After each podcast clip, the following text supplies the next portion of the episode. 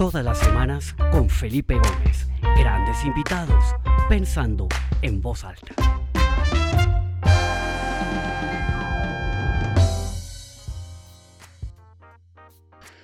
Bueno, muy buenas tardes para todos. Bienvenidos a esta nueva edición del programa Pensando en voz alta. Como siempre, todos los martes acá reunidos con un invitado o una invitada especial de alguna parte del mundo para conocer su punto de vista, su mirada sobre todo lo que nos está pasando. Ese es el episodio número 62. Increíble que algo que comenzó como un juego hace un poco más de un año ya haya cogido tanta fuerza. Me da mucha alegría ver a tantas personas conectadas. Bienvenidos, quienes están acá por primera vez. Esta es su casa. Todos los martes a la misma hora estamos con una conversación espontánea, sin ningún tipo de libreto. No hemos planeado nada, lo que vaya saliendo. Y hoy tengo un invitado eh, magnífico desde España, está en Zaragoza, en España.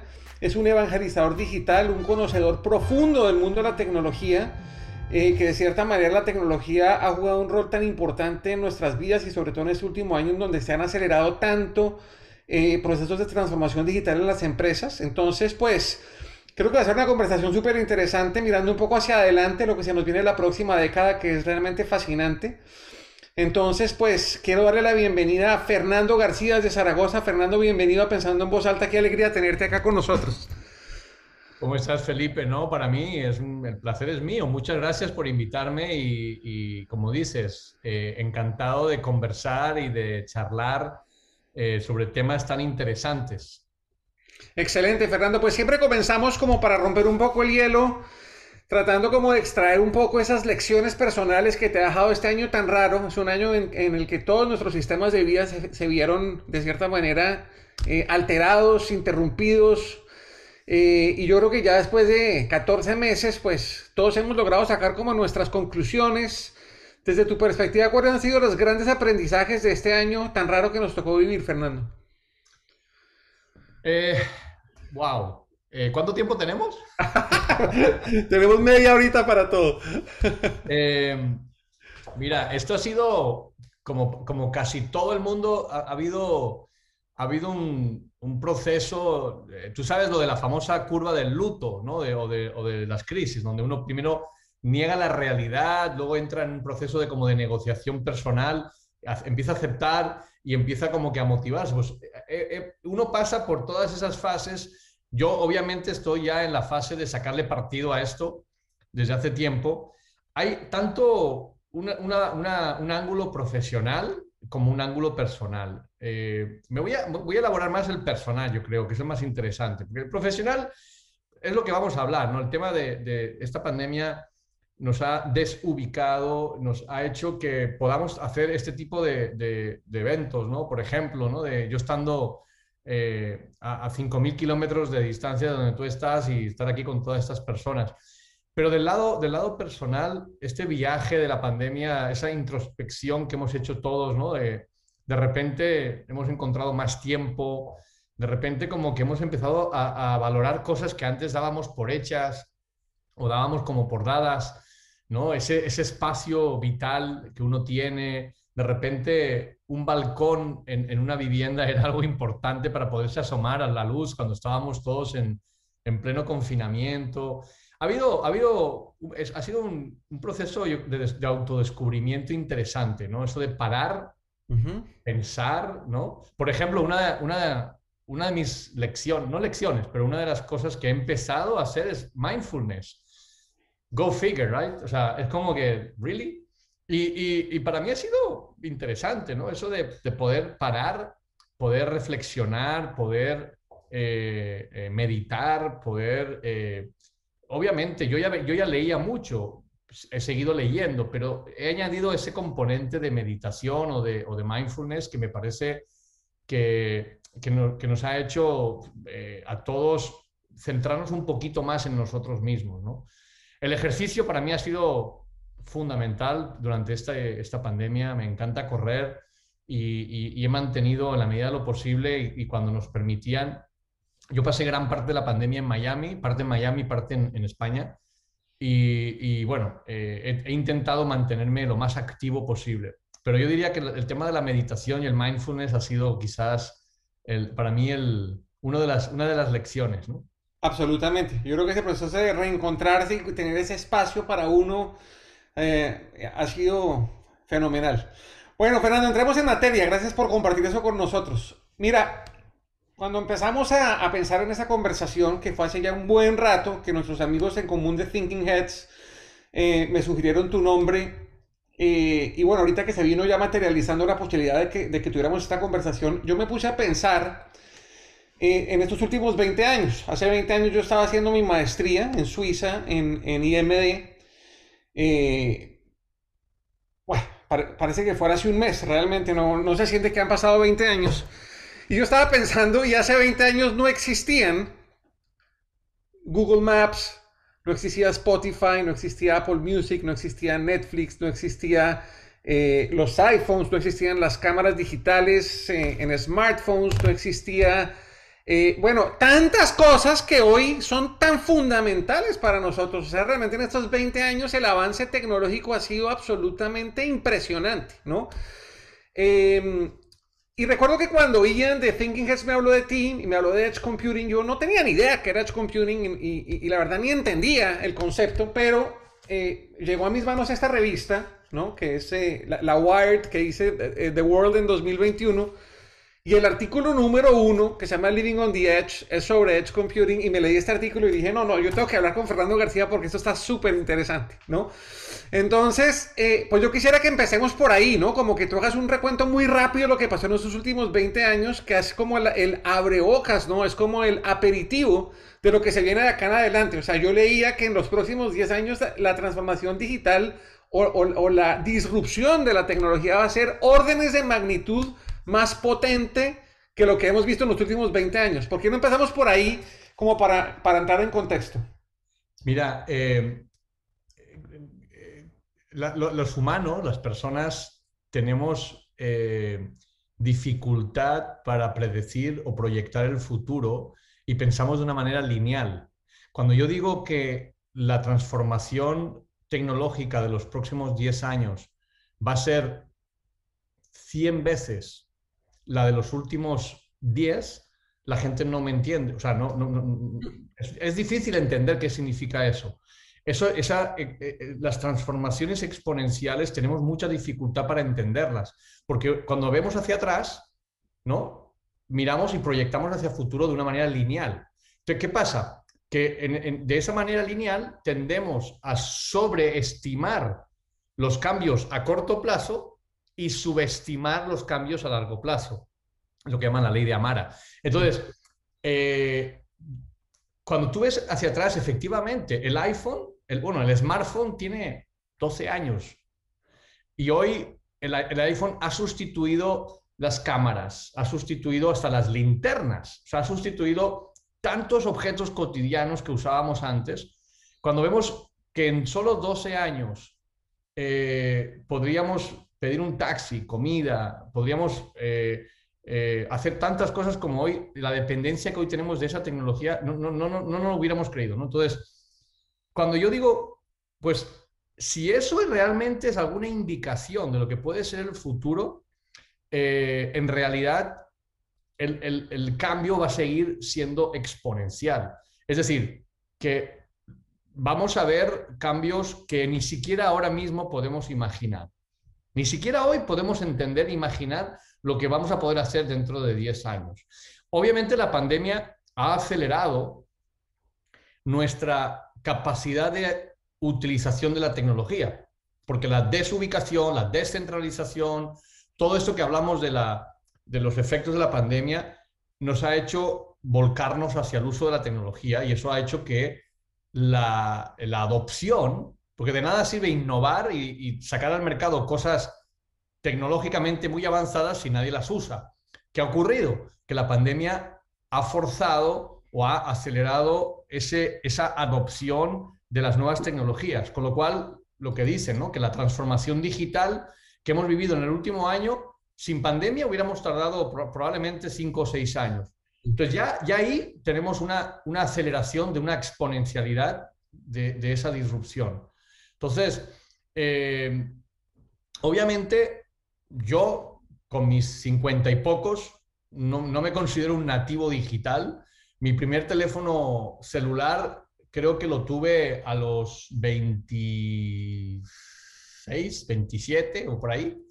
Imagínate, ¿no? O sea, y era, casi casi tenías que llevarlo en un trolley. Eh, entonces, imagínate eh, en los últimos, como tú dices, yo no me iría ni siquiera 20 años, los últimos 10 años, ese, esos cambios van a ser de carácter exponencial en los próximos 10 eh, años. Cosas como la realidad aumentada, ¿no? Porque eh, un teléfono no deja de ser bidimensional, es una pantalla de dos dimensiones. La realidad es multidimensional. Entonces, cuando tú eh, empiezas a interactuar con, la, con tu entorno de una manera, utilizando tecnología de realidad aumentada, la experiencia es totalmente distinta, ¿no? a ver las cosas en un teléfono. Entonces, realidad aumentada, ciudades inteligentes, el tema de la movilidad, por ejemplo, ¿no? Cómo, cómo está cambiando de una manera increíble. O sea, hay ciudades, hace poquito que estuve en, Barcelona, me fijé cómo las avenidas cada vez son más estrechas para los coches. O sea, donde antes había tres o cuatro eh, lanes, carriles para, para, los coches, han dejado uno y han dejado todo lo demás para los, para los peatones o para los patines, las bicicletas. Y, y es cierto, las ciudades como las conocemos hoy, se diseñaron en los últimos 60, 80 años pensando en los coches. Y hoy eh, el, uso de la movilidad personal es muy diferente. La gente ya no usa coches personales o ya no usa su propio coche, usan Uber o usan patinete o una bicicleta. Entonces, eso también va a transformar completamente las ciudades. ¿no? Entonces, son cambios mm, en, cualquier dimensión que, veamos van a ser cambios muy grandes que, como digo, ni siquiera hoy somos capaces de imaginar. Fernando, eh, yo creo que es importante y, sería muy valioso si en este poco tiempo que tenemos logramos transmitirle a la audiencia como un brochazo, ¿no? Como un, un, un saborcito de lo que se nos viene. Y yo creo que hay como varias cosas que son importantes. Yo creo que, por ejemplo, el tema del 5G, que es como una tecnología, un enabler technology, que es como va a ser la base de todo entender qué es, qué es 5G y qué, y qué, implicaciones tiene y para dónde va y qué tiempo nos va a tomar. Entender esto de edge computing, machine learning, eh, realidad aumentada. De pronto, si nos centramos en esas, creo que va a ser suficiente. Entonces, empecemos por 5G. ¿Por qué se habla tanto del 5G y qué impacto va a tener el 5G en la, en la conectividad y en toda esta revolución que se viene en la próxima década? Bueno, como, como, cualquiera puede leer en, Internet, 5G se llama así porque es la quinta generación de telefonía celular, ¿no? Y, pero en realidad, para mí, 5G puede suponer un hito tecnológico equiparable a, a, lo que fue la salida de Internet o la aparición de Internet. Para mí, no es solamente una quinta generación más de telefonía celular, sino que es la generación que va, a, realmente a, suponer un antes y un después en la forma en que nos comunicamos y consumimos información. Y te digo por qué. 5G, frente a las tecnologías anteriores, eh, tiene básicamente tres, tres características que la hacen única. Una, como todo el mundo sabe, es la ultra baja latencia. Y ojo, la latencia no es velocidad, no es ancho de banda. La latencia es el tiempo que tarda un dato en viajar en una distancia determinada. 5G va a conseguir eh, lo que se llama una ultra baja latencia, es decir, casi son tiempos de respuesta instantáneos en cualquier dispositivo que esté conectado a 5G. Segundo, el ancho de banda o, la capacidad de poder bajarse o poder eh, consumir información a nivel de gigabits en lugar de eh, megabits.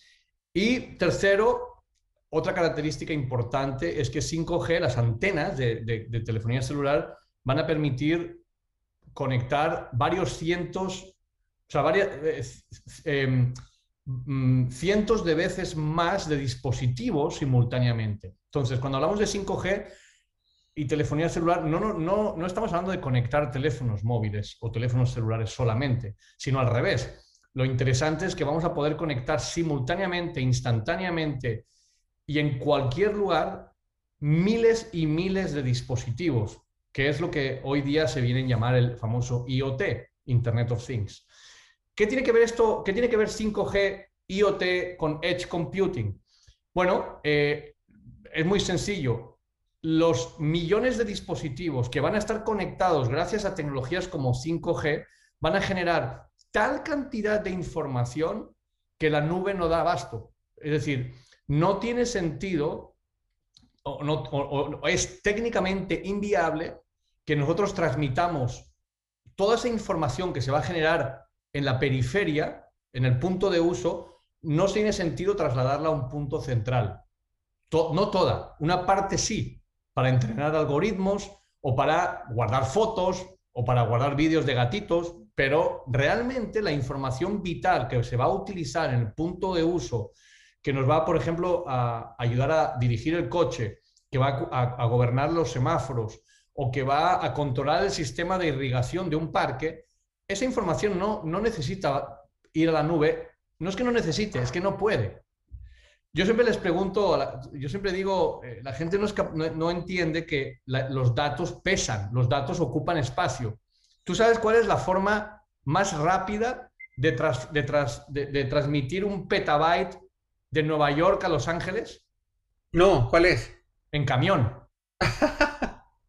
es decir, hoy día con las redes más rápidas que tenemos, tardaríamos días, varios días, en llevar un petabyte de información eh, de, entre dos puntos lejanos. Entonces, eh, eso, es una, eso lo utilizo para explicar que los datos realmente tardan tiempo en ser transmitidos. Entonces, cuando nuestro coche, nuestro Tesla o nuestro coche autodirigido depende de un milisegundo, una decisión para girar derecha o izquierda o frenar, ese dato no puede estar haciendo o 200 kilómetros, tiene que estar muy pegado. Entonces, ahí nace Edge Computing. Edge Computing es una especie de nube periférica, es un repositorio de información que reside en, cerca del punto de uso, cerca del punto donde se va a tener que tomar las decisiones y que reside ahí. No se transmite a, una, a una nube centralizada simplemente porque no es viable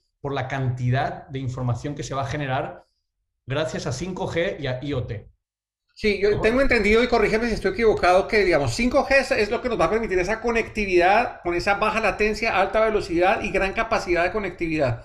Pero hay otra gran revolución que está detrás, que es el otro enabler, que es que ahora los microchips que hacen Nvidia, Intel y todas estas compañías tienen una capacidad de machine learning, de aprendizaje, ya no solo de procesamiento, sino de machine learning, que es lo que permite que localmente un aparato como el teléfono celular o el computador que yo tengo al frente mío o de pronto el, chip que, va a tener mi auto o cualquier otra, mi nevera, mi refrigerador, cualquier cosa que esté conectada al Internet, va a tener una capacidad de aprendizaje y de procesamiento local que sabiéndolo utilizar bien va a permitir que los datos no tengan que ir a la luna y volver, lo que va a hacer que ese tráfico sea mucho más eficiente y que esa capacidad de computación esté mucho más distribuida, no solamente en la nube, sino también en los dispositivos que están conectados. ¿Es algo así? Correcto, lo has, explicado muy bien. De hecho, eh, bueno, llamémosle machine learning, inteligencia artificial, no dejan de ser al final algoritmos, no sé, son programas, ¿no? Que tienen la capacidad de eh, aprender, ¿no? Y hay, diferentes formas, pero son algoritmos o programas que eh, efectivamente residen en esos chips, en esos dispositivos, ¿no? Eh, que se han diseñado de una manera tan, tan eficiente que pueden residir eh, en, chips muy pequeñitos, ¿no? Por ejemplo, eh, dispositivos, hoy día todos son smart devices, hasta, hasta el mecanismo que sube y baja una persiana en tu casa o, o puede abrir y cerrar un garaje. Ya todos estos dispositivos tienen esa capacidad que les llaman smart, porque tienen esos algoritmos, esa capacidad de machine learning efectivamente, eh, pues son microprogramas que han sido eh, programados y entrenados en la nube normalmente. ¿Por qué? Porque los, los algoritmos se entrenan consumiendo mucha información. Cuando tienen mucha información, identifican patrones, empiezan a, hacer correlaciones y entienden y sacan, digamos, eh, digamos que aprenden de esa cantidad de información. Pero cuando luego ese dispositivo tú lo llevas al, perdón, ese algoritmo tú lo llevas al dispositivo pequeño, ya bien entrenado, y lo que hace es reaccionar con la información en tiempo real que consume en ese momento y en ese lugar. Entonces, es una revolución interesante. O sea, em, vamos a ver dispositivos inteligentes de todo tipo, pero de todo tipo. O sea, yo acabo de, comprarme para una casa nueva todos los electrodomésticos, la lavadora, la secadora, incluso la, la vitrocerámica, como le decimos aquí. Todo está conectado a Internet todo y eh, me recomienda cosas, me, aprende mis hábitos, eh, cuando pongo la lavadora, cuando pongo la, lavavajillas, aprende, entonces me, recomienda y me sugiere cosas, ¿no? Por ejemplo, no has llenado suficiente la lavadora, quizás deberías ponerla en vez de cuatro veces por semana, solo ponerla dos veces por semana y ahorrarías X. Es impresionante. Uno, se siente pequeñito al lado de toda esta inteligencia, de, de todos estos dispositivos que uno siente que son ya cada vez más inteligentes que uno mismo, ¿no? Sí, y una de las cosas que leía en ese artículo que me llamó mucho la atención es que una de las grandes bondades de ese edge computing es que no depende de que tú estés conectado a internet. O sea, hay lugares en donde no hay señal o se cayó la señal o está fallando la señal y como dices tú, en un auto que se está manejando solo y que depende de, este intercambio de información, eso no, eso no puede ser así. El auto tiene que ser autónomo y poder tomar sus propias decisiones. Y una cosa que leía muy interesante en este artículo es que, por ejemplo, en, en ambientes eh, agroindustriales, ¿no? en el campo donde están sembrando, donde probablemente no haya una conectividad eh, constante o de buena calidad, esa capacidad de edge computing le va a permitir al agricultor simplemente con la cámara identificar, por ejemplo, una plaga o una enfermedad de la planta y eso todo está corriendo localmente en su, en su máquina, pero luego cuando él vuelve a su ciudad o a su pueblo, que ya hay una buena conexión, esa información que su dispositivo capturó la envía a la nube para que el algoritmo mayor no se enriquezca y aprenda más. Y entonces es, es un... Es una, aquí llaman de, aprendizaje federado, ¿no? Que es, es, es totalmente fragmentado, eh, eh, digamos, eh, es es esa capacidad computacional explotada en millones de pequeños dispositivos, pero que al mismo tiempo hay todo un sistema aprendiendo. Es fascinante, ¿no? Me parece fascinante. Es, es, fascinante y si te fijas, no es distinto a cómo funcionamos los humanos y las redes neuronales, ¿no? Pues al final es eso. Cada uno de nosotros eh, se aprovecha del conocimiento colectivo. Es lo que están haciendo con, con este tipo de infraestructuras. Son infraestructuras donde, aunque tú no tengas la conexión, tú ya llevas en el dispositivo todo ese conocimiento offline, digamos, capaz de poder eh, identificar. Obviamente son, son eh, típicamente de single purpose, ¿no? Son, son dispositivos que tienen un propósito. Por eso consiguen meter eh, en, un micro device algo que, tiene, es mucho, muy inteligente, mucho más que, lo que uno mismo pudiera saber. Para su tarea. pero para esa tarea, para ese propósito, ¿no? Eh, eh, sea identificación facial o sea identificación de plagas, como tú dijiste, etcétera. ¿no? Y eso consiguen que eh, puedas tener un pedacito de esa inteligencia para ese propósito en cualquier parte. Y como tú dices, cuando se conecta, puede aprender del algoritmo general o, de, o, de, toda la nube, ¿no? Ok, aquí alguien pregunta, ¿cómo se relaciona el edge computing con el pensamiento elástico? Yo nunca había escuchado el pensamiento elástico, no sé qué es eso.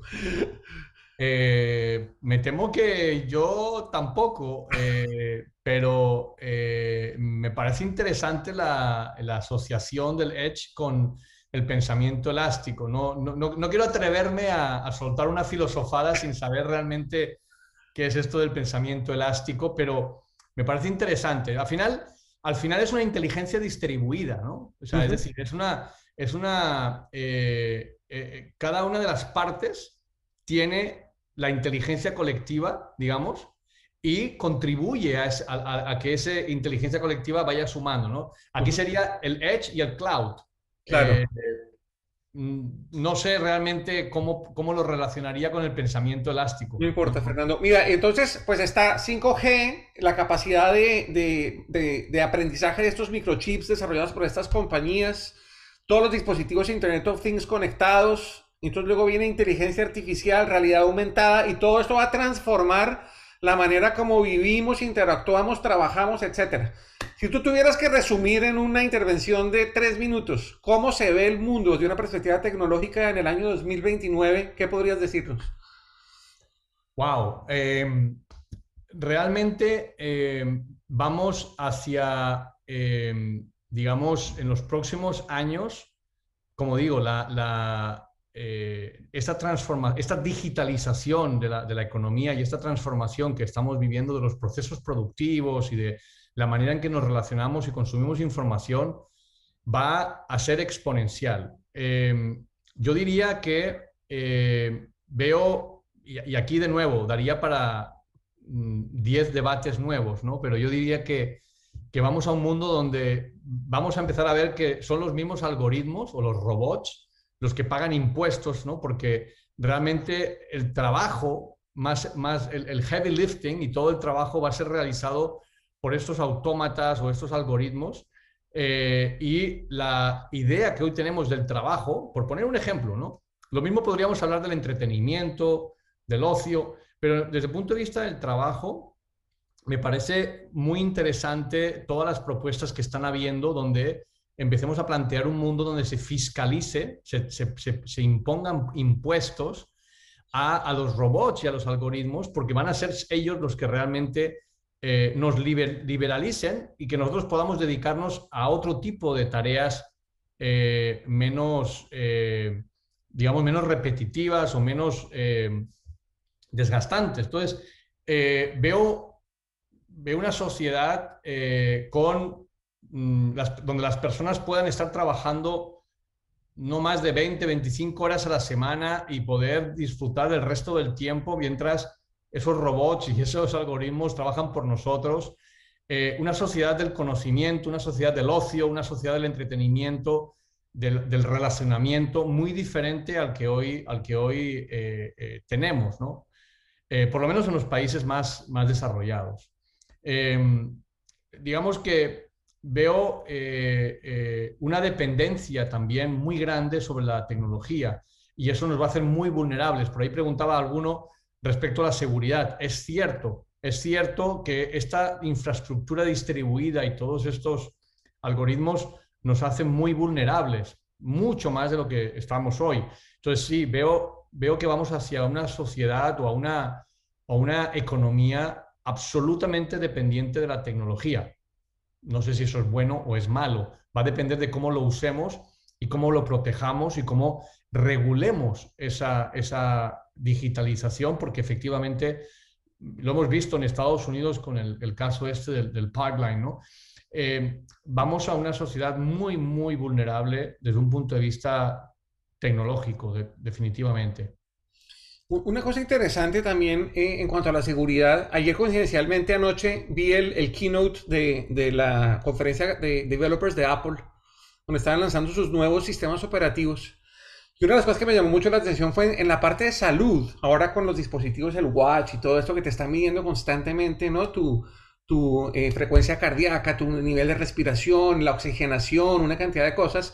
Una de las cosas que explicaban ahí es que mucha de esa información, por seguridad y por privacidad, va a estar solamente localmente en tu aparato. Esto no va a estar compartido en ningún servidor. De hecho, solamente se, se comparte y, lanzaron dos cosas muy interesantes. Tú puedes compartir tu información de salud con tu proveedor de salud, con tu médico de confianza o con tu centro de salud de confianza, en donde ellos constantemente están viendo un dashboard de cómo estás tú y todo eso. Inclusive hay unas alertas, oye, se te subió la atención, no, en fin, este tipo de cosas. Y lo otro que me llamó mucho la atención es que vas a poder compartir entre, entre familias y conocidos. Entonces, por ejemplo, yo puedo monitorear la salud de mis padres o mis padres pueden monitorear mi salud de acá. Entonces, todo el mundo está como...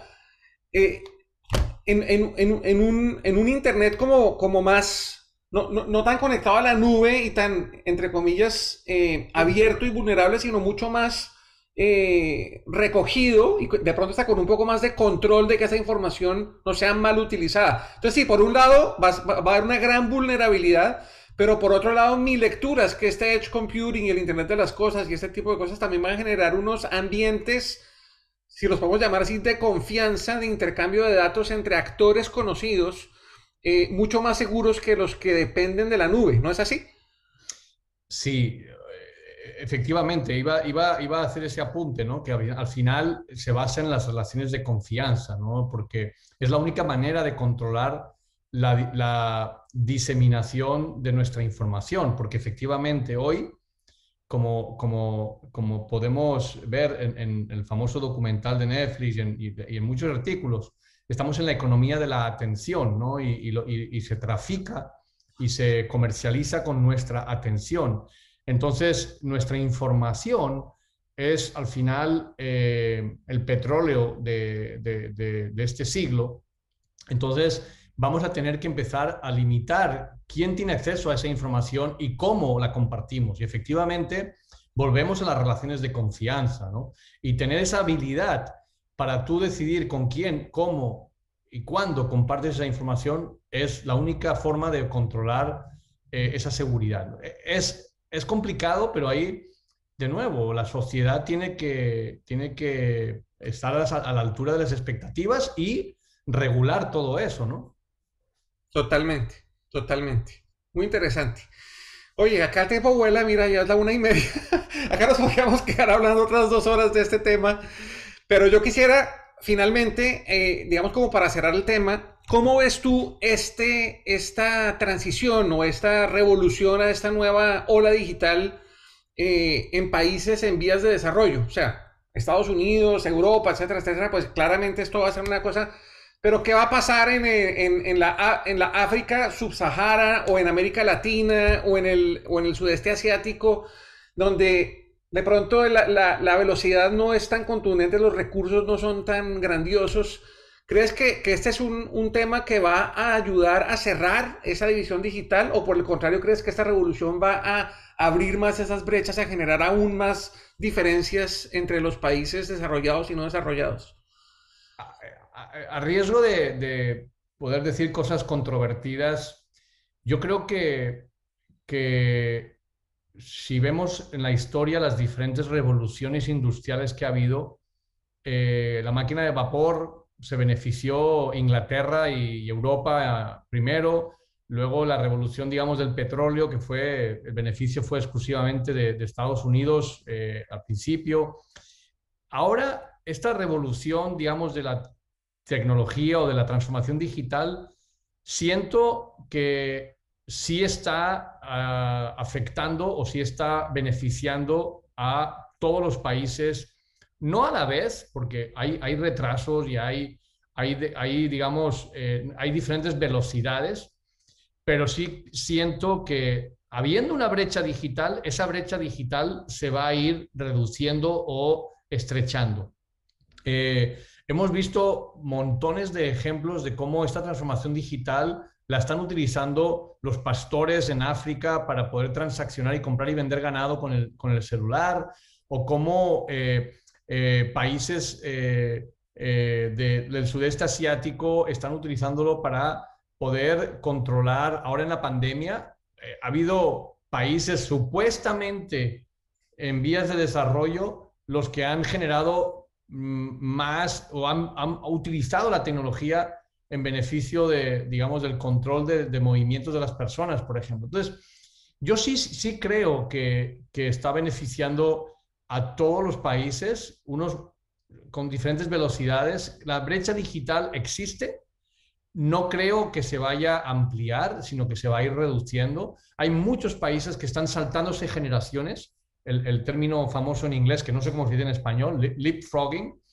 Hay países que están haciendo leapfrogging en, cuanto a la tecnología y se están saltando eh, eh, generaciones enteras de, tecnología. O sea, creo que sí va a beneficiar a todos los países, eh, los desarrollados y los menos desarrollados, aunque en diferentes velocidades y esa brecha digital o, vamos hacia un mundo donde mm, va a haber menos analfabetos digitales que analfabetos de verdad de los que no saben leer. Creo que, el alfabetismo digital va a superar al alfabetismo de lectura, digamos, ¿no? de saber leer y escribir. Pues muy interesante, Fernando, ¿verdad? Eh, creo que es un tema fascinante. creo que voy a hacer otros, otros programas sobre estos temas porque creo que son pues te abren la mente y, te ponen a pensar sobre lo que se viene. Te quiero agradecer por tu tiempo, por tu generosidad, por tu, por tu sabiduría, por tu conocimiento. Ha sido súper valioso esto. Y antes de cederte el micrófono para, para que des tus, tus reflexiones finales y, te despidas de la audiencia, eh, casi 100 personas que están conectadas de distintas partes del mundo, simplemente invitarlos a todos a que compartan esta conversación con sus amigos, sus colegas. Esta queda publicada esta tarde en el portal www.pensandoenvozalta.com, donde están todas las 62 entrevistas publicadas. Ahí hay cosas súper interesantes. Y los invito también la semana entrante. Vamos a tener una conversación súper interesante en un mundo completamente diferente. Eh, como saben los que han estado aquí, muchas veces hemos tenido gente del arte, de la música, de los negocios, de la tecnología, emprendedores, etcétera. El año entrante voy a tener un actor, una persona que está en el mundo del teatro, de la televisión, hablar un poco qué pasó con ese mundo en la pandemia. Es una persona muy reconocida, eh, yo creo que en todos los países de habla hispana, Jorge Enrique Abello, eh, quien hizo el papel de Don Armando en Betty la Fea, eh, gran novela colombiana, y, y, ese gran amigo mío de hace muchos años y va a estar con nosotros compartiendo un poco cómo ha vivido toda esta época tan rara. Entonces los invito a la próxima semana. También esta tarde quedarán abiertas las, las inscripciones al programa. Fernando, muchas gracias y te cedo el micrófono para que, para que des tus conclusiones. Muchas gracias, Felipe. Primero, te agradezco de todo corazón que me invitaras. Muy interesante, se nos ha hecho muy corto, efectivamente. muy cortico, yo que he iniciado. Me encantaría continuar en otro momento. Eh, eh, quisiera también eh, dejarles con la reflexión de que la transformación digital y todo esto que hemos hablado no va a ser posible si no ponemos a las personas en el centro. Las personas al final, por mucha tecnología y por mucha digitalización, mucho edge, y mucho dispositivo smart tienen que estar al servicio de las personas y tenemos que, cualquier proceso que queramos digitalizar tiene que pensar primero eh, y poner a la persona en el centro. Y finalmente, me da mucha pena porque veo que hay muchas preguntas aquí en el chat. Eh, les, les, puedo decir que, bueno, encantado de contestarlas. Eh, si quieren, me pueden escribir a través de mi LinkedIn o mi Twitter lo puedo poner aquí en el chat para que me, escriban si quieren. Igual yo los publico ahí en la página, ponlos tranquilo, pero yo los publico cuando publique el video, pongo tus datos de contacto para que quien quiera, quien quiera eh, contactarte lo pueda hacer también. Perfecto, igual eh, me encantaría continuar la conversación offline, a, cual, a que quiera continuar y, y, consultarme lo que sea, o más que consultarme, yo no me considero experto en nada, pero sí si hay algo que me gusta es el debate y es la conversación, así que muchísimas gracias por, por el tiempo, Felipe. A ti, Fernando, de verdad muchísimas gracias. Eh, nos vemos muy pronto y ojalá que podamos encontrarnos personalmente eh, lo más rápido posible, que podamos volver a viajar. Ya pronto, ya pronto, ya no queda nada. Excelente, pues muchas gracias, te mando un gran abrazo, Fernando. Gracias. Chao.